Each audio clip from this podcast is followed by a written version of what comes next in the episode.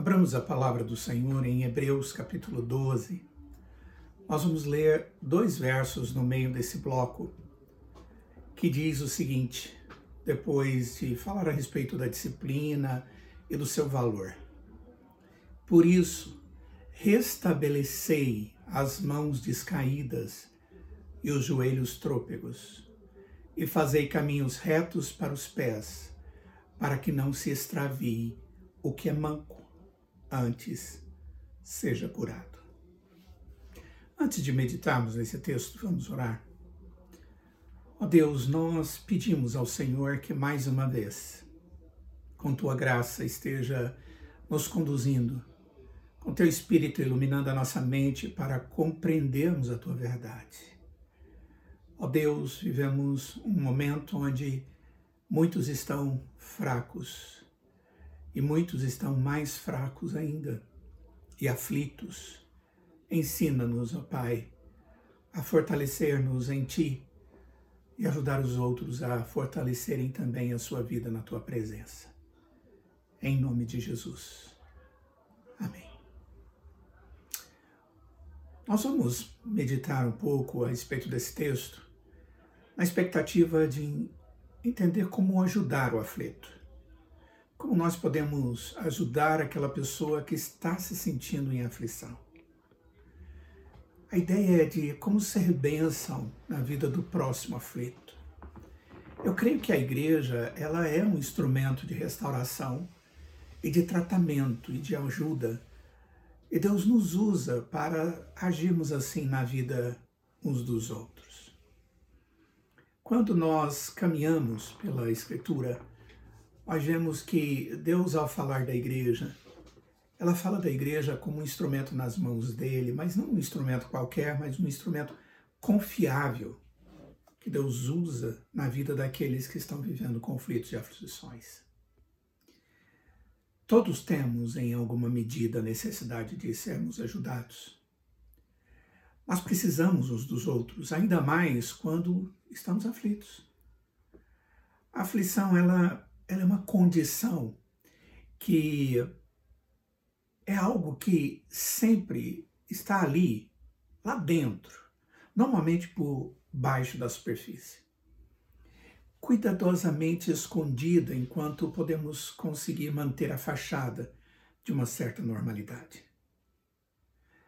Vivemos muitas vezes em aflição, só que nem sempre percebemos isso na medida certa em nós mesmos e ainda mais difícil compreendermos isso acontecendo na vida das outras pessoas. Uma tarefa fundamental para nós, como corpo de Cristo, é criar um lugar suficientemente seguro para que os muros sejam derrubados, para que de maneira segura, suficientemente segura, possamos cada um de nós reconhecermos as nossas dificuldades e aflições e, de uma certa forma, tratarmos dessas coisas uns com os outros. Eu creio que somente assim, através dessa força do compartilhar, na dependência do que o outro vai compartilhar de Deus como retorno para a nossa vida, através da comunhão, é que nós vamos poder alcançar o coração do outro e também sermos alcançados. Quando nós olhamos com interesse uns para os outros, a primeira coisa que nós enxergamos é um fato difícil e, alguns aspectos, em alguns momentos, até terrível. Todos nós temos tribulações ou estamos atribulados. Todos nós temos fragilidades e possíveis aflições por debaixo do que nós mostramos aos outros ocorre uma batalha. E muitas vezes essa batalha ela é espiritual e poderá ser ganha no poder e na graça de Deus quando Deus nos usa e usa os outros irmãos na nossa vida. Contudo, nós vivemos numa sociedade que o homem vive de maneira egoísta e desinteressada. E sendo assim, acaba por não se envolver com as necessidades e realidades dos outros.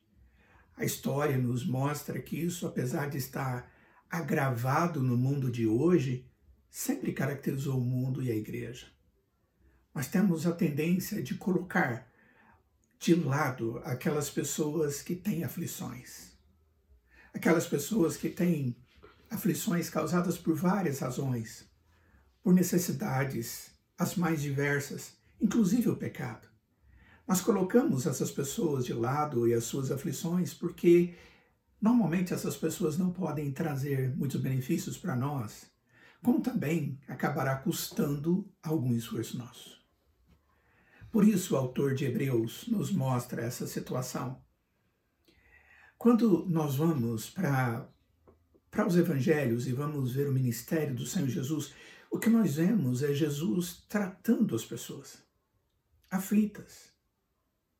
Jesus, como bom pastor, é aquele que, quando questionado por andar com pecadores e pessoas adoecidas, ele fala da ovelha perdida que precisa ser trazida de volta e que vai ter festa quando ela voltar. Se Jesus foi questionado e falou dessas ovelhas, este é um problema existente. Em Mateus capítulo 9, Jesus é questionado sobre estar com os pecadores. E ele responde: os sãos não precisam de médico, e sim os doentes. E aí ele dá uma ordem ainda. Ide, porém, e aprendei o que significa misericórdia quero e não holocaustos. Pois não vim chamar justos, e sim pecadores ao arrependimento. Quanto ao texto de Hebreus, o texto de Hebreus, no capítulo 12, ele, capítulo 11, capítulo 12, ele nos fala de homens de fé, exemplos desses homens de fé. E agora desafia a igreja a uma vida pessoal e comunitária de santidade, mas também de envolvimento um com o outro, de solidariedade.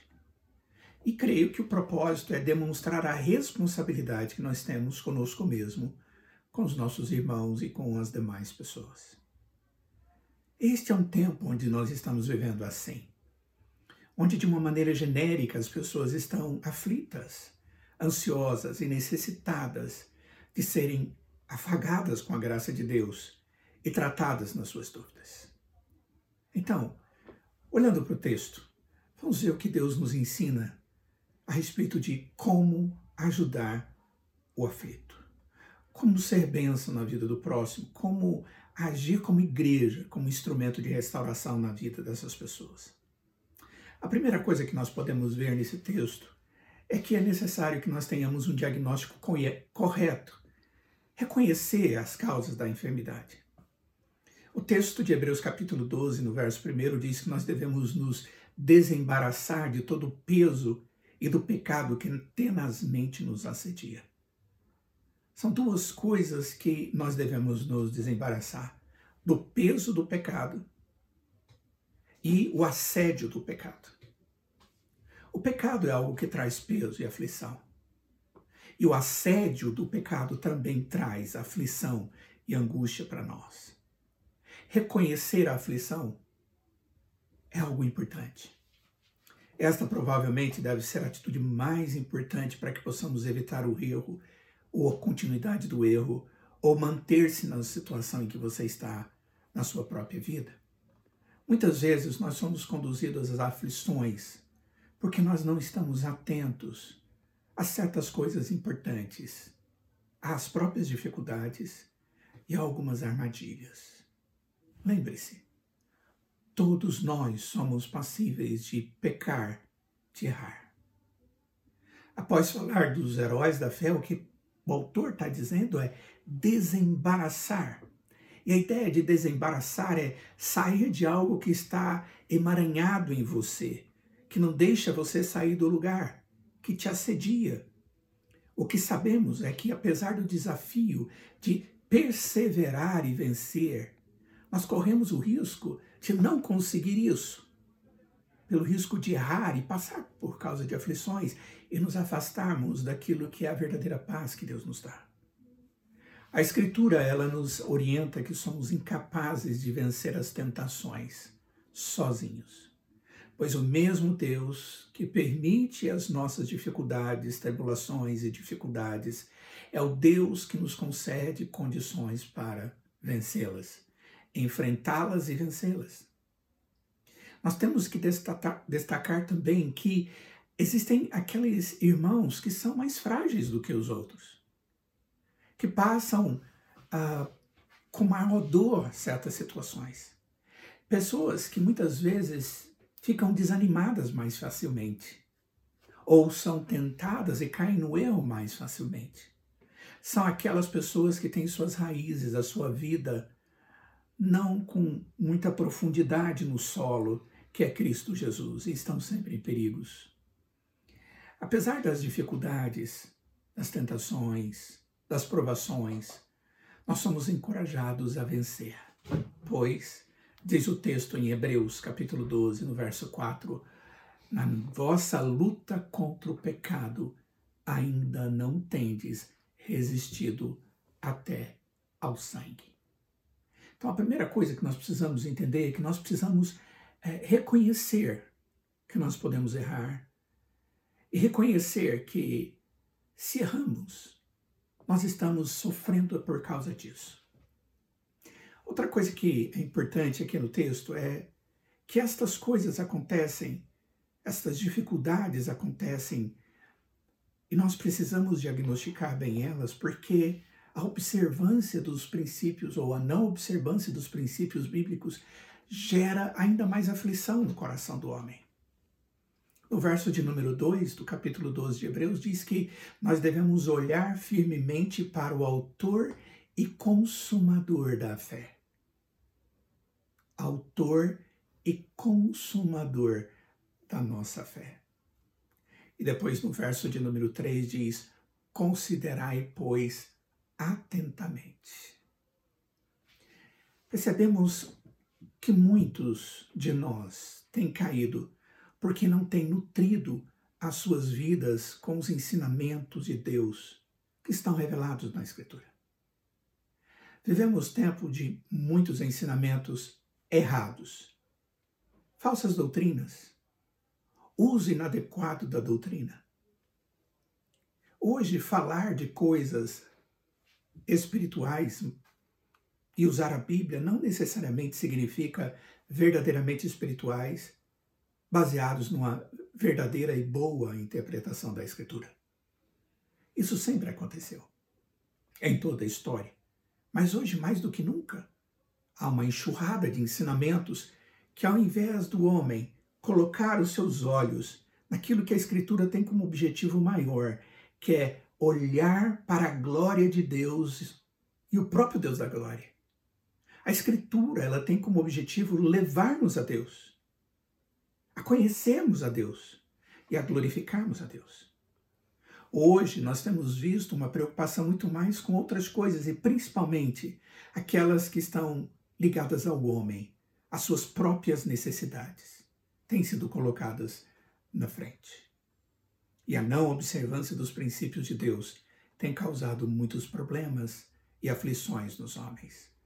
Na hora de observar o que está acontecendo, o que Deus nos ensina é Considere atentamente. Mantenha os seus olhos fitos no Senhor que cuida, no Deus que trata, no Deus de toda glória e de toda graça. Nós somos afligidos também e vivemos essas situações por vários tipos de perseguição. Quando o texto diz que devemos nos desembaraçar de todo o peso e do pecado que eternamente nos assedia, dá-nos uma ideia de perseguição por, por várias fontes. Nós sabemos que somos, uh, sofremos com o mundo, com a nossa própria carne e o diabo. A carne é algo interno, tem a ver com a nossa natureza. O apóstolo Paulo, em Gálatas capítulo 5, ele diz que existe uma luta uma luta entre a carne e o espírito, e ali o espírito de Deus. Ele está falando essas palavras para cristãos. Mesmo sendo crentes, ainda não estamos plenamente santificados, e esse processo ele leva tempo e tem a ver com vitória sobre vitória e glória sobre glória, em crescimento após crescimento. E em meio a tudo isso, é uma luta, e a nossa natureza está sendo cada vez mais tratada pelo Senhor. Devemos considerar isso. Em muitos momentos, nós somos nossos próprios inimigos. Nós nos sabotamos, pois deixamos que o nosso desejo, a nossa concupiscência, seja algo que cresça ao ponto de nós nos esquecermos de quem somos à luz da graça de Deus e do Espírito que nos identifica como selo. Mas nós temos perseguições externas, como já disse. As ofertas do mundo causam muitas baixas na piedade do povo de Deus. O mundo oferece coisas que são aparentemente boas, gostosas, prazerosas. E nós estamos vivendo e olhando e ouvindo e sentindo e cheirando e desejando coisas que estão vindo contra nós. E o inimigo maior, o próprio Satanás, é aquele que faz com que isso tudo tenha ainda uma cor mais bela, um cheiro mais gostoso, uma sensação mais agradável. Mas que no fundo o que existe é mentira, mentira, mentira. À luz disso, queridos, o que nós precisamos, na verdade, é que estejamos fugindo de tudo isso porque estas coisas causam muita dor e sofrimento. E causam aflição. E causa muita aflição.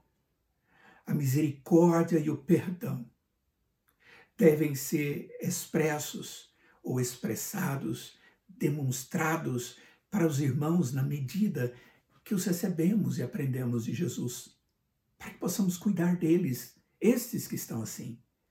Caso contrário, nós estaremos desonrando a própria graça e o Deus da graça. Uma outra fonte das nossas aflições são as nossas próprias quedas e feridas, que jamais foram tratadas. Como isso é algo comum. No atendimento pastoral, nesses muitos anos de ministério que o Senhor me concedeu, eu tenho visto isso acontecer regularmente na minha própria vida, regularmente. Situações não tratadas, quedas e feridas não tratadas diante de pessoas e de Deus, traz-nos angústia, traz muita, muita aflição.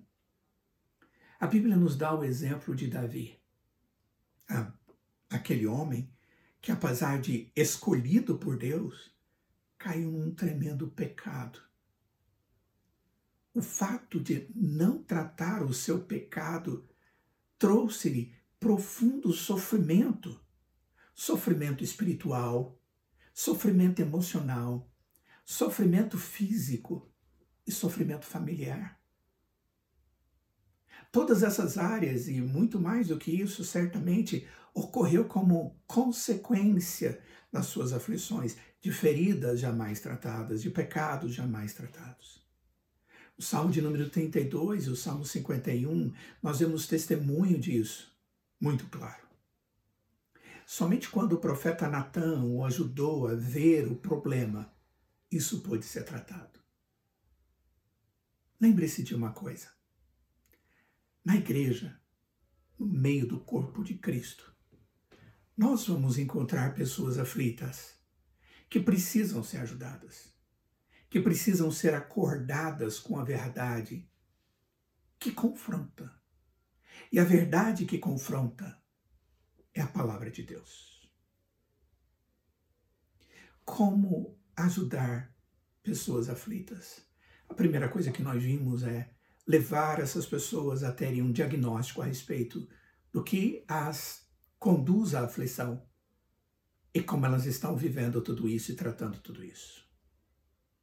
A segunda coisa que eu vejo aqui no texto, que nos mostra sobre como ajudar aquele que está aflito, é que nós devemos ajudá-lo no tratamento propriamente dito, a caminhar no tratamento.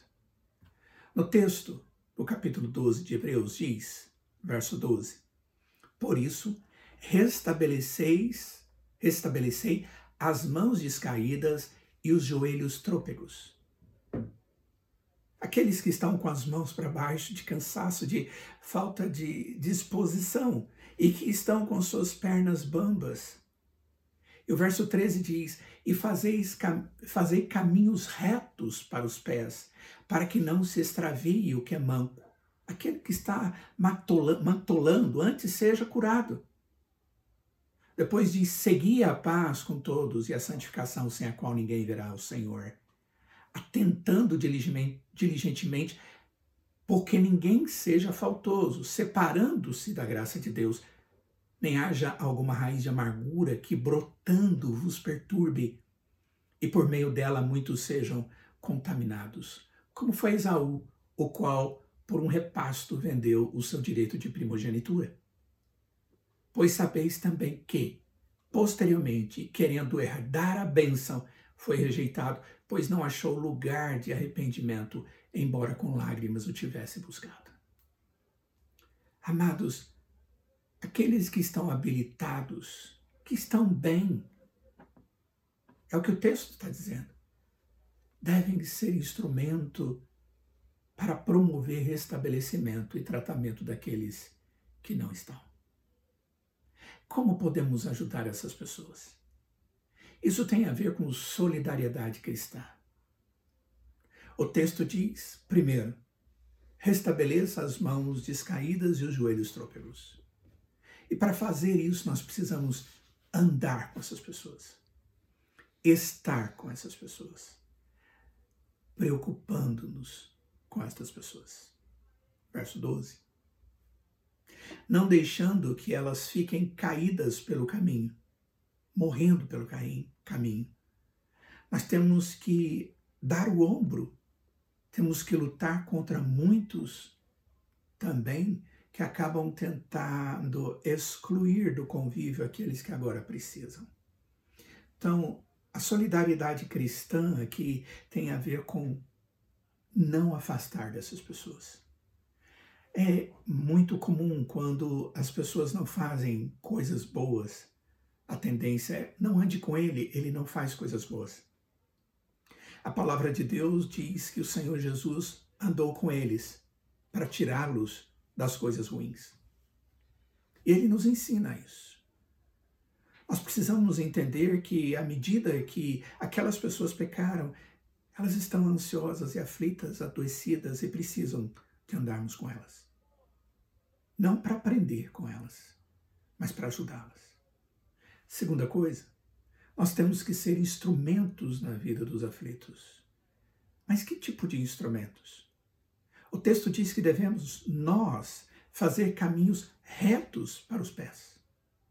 Isso para que não se extravie o que é manco, antes seja curado. Viver vida santa pela vontade de Deus e restauração da vida dos aflitos deve ser um alvo na vida do verdadeiro cristão. Você já imaginou ser reconhecido por alguém que teve um momento, uma dificuldade, uma situação terrível, onde ele precisava de motivação para sair de tudo aquilo? Um exemplo. E no futuro essa pessoa dizer: foi através daquele que eu aprendi o que Deus desejava para minha vida e vi que era possível. O exemplo do nosso Deus na nossa vida produzindo nosso próprio exemplo, deve ser motivador e desafiador ao mesmo tempo para os outros. Como também deve ser confiança para que essas pessoas nos busquem e nos tenha como auxílio para eles. Nós devemos dar o nosso ombro e coração puro de forma visível e de forma prática. Seguir a paz com todos e a santificação, pureza de comportamento, sem a qual ninguém verá o Senhor. Concluindo, queridos, Jesus é o bom pastor. Ele é aquele que promove conforto, esperança e confiança em todos nós. Jesus também usa a você e a mim, a igreja como um todo, como instrumento para promover essas bênçãos sobre a vida dos aflitos que ele ama. A igreja é formada por pessoas que têm a integridade de abrir o seu coração. é composta por pessoas que admitem suas falhas e faltas, pois as detestam mais do que detestam as falhas e as faltas dos outros. E assim descobrem que por baixo da mais fétida corrupção que existe dentro deles, flui uma fonte de água pura, Cristo Jesus. Para que nós, como corpo de Cristo, possamos nos desenvolver, consolar o aflito e ser consolado na medida da nossa necessidade. É preciso que hajam aqueles que estão no nosso meio, que são capazes de cuidar, como também daqueles que precisam ser cuidados. Sabe, queridos, a aflição ela não é causada só por pecado. Ela pode ser causada, por exemplo, por enfermidade. Quantas pessoas ficam enfermas e aflitas? Eu sei que o pecado lá na sua origem tem a ver com o pecado, mas agora o, o ficar numa cama, o ter necessidade de um aparelho, ter necessidade de alguém que coloque água na boca ou comida, ou que faça a limpeza do seu corpo, essas coisas promovem a aflição. Sabe, em alguns momentos, Deus permite que pessoas passem por isso, para que a igreja possa exercitar. Possa exercitar aquilo que tem aprendido com Cristo. Porque Deus nos tratou quando nós estávamos nesse estado de miserabilidade e de aflição. Nós precisamos de alguém que seja amado no nosso meio, em sua aflição, e que, portanto, espalhe um amor proveniente do seu próprio ser a sua necessidade, sem interesses ocultos, nem de autopreservação. Sem a atitude correta da igreja. Se a atitude da igreja não é o amor incondicional, a aflição se torna um desespero para o que está angustiado. Nós precisamos entender que Deus permite momentos de aflição, de dor, de angústia, de dúvidas, para que nós possamos exercitar e possamos ajudar os outros a restabelecer aqueles que estão com seus braços descaídos e sem força para andar. Que o Senhor nos habilite a sermos bênção na vida do aflito. Oremos. Ó oh, Pai, nós estamos vivendo momentos de muita aflição. Aflição não só no seio da igreja, ou aqui por perto de nós, na nossa cidade, mas o mundo de uma maneira geral está vivendo momentos de aflição, causados por, por dor, por doença, por medo da doença, por incertezas, por responsabilidades que não podem ser cumpridas na área financeira. Ó Deus, por tantas dúvidas que podem estar sendo promovidas no coração das pessoas, até mesmo quanto às suas promessas da tua palavra. Mas, ó Pai, preserva a tua igreja Preserva a motivação dos teus servos que estão bem, para que eles possam cuidar daqueles que não estão. Para que possamos ser o teu povo habilitado por ti para abençoar a vida do aflito. Ó Deus, usa a tua igreja como a voz da esperança. Conduz a tua igreja para ter condição de agir de maneira santa e sábia para levar os olhos da esperança das pessoas a Cristo Jesus. Ó oh Deus, nós sabemos que muitos avivamentos na história ocorreram em momentos de profundas dificuldades no mundo e em regiões. Porque as pessoas descobriram o quanto elas são frágeis, o quanto elas são ah, incapazes Transforma, transforma esse tempo, Pai, num tempo de busca do Senhor. E um tempo, Pai, onde as pessoas possam, pela tua graça e pelo teu querer encontrá-lo para a salvação. Essa é a nossa oração, em nome de Jesus.